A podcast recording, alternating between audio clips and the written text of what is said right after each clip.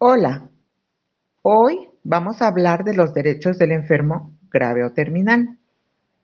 Los seres humanos que enfrentan un diagnóstico que pone en riesgo su vida e integridad o que están a punto de morir, viven experiencias emocionales muy difíciles y complicadas que hacen aún más doloroso el proceso de morir.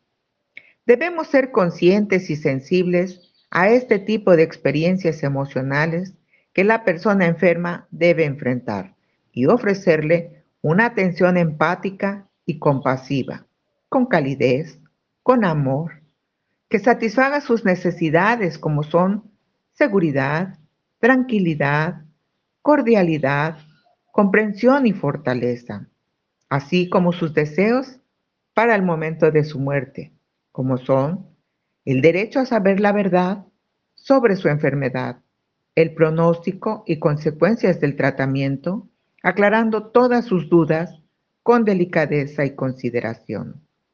El derecho a recibir los cuidados necesarios en forma considerada y amable, incluyendo el manejo adecuado del dolor hasta el último momento.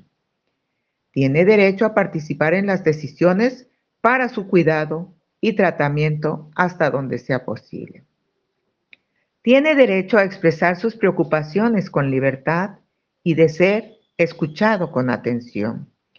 Tiene el derecho a ser tratado con respeto y dignidad en todo momento, hasta el último instante de su vida.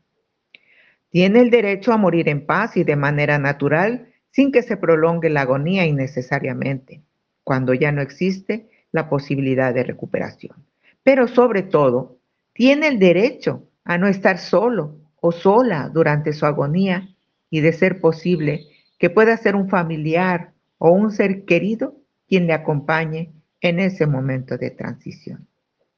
Yo soy Zenaida González, tanatóloga, 777-607-4350. Gracias por escuchar. Feliz tarde.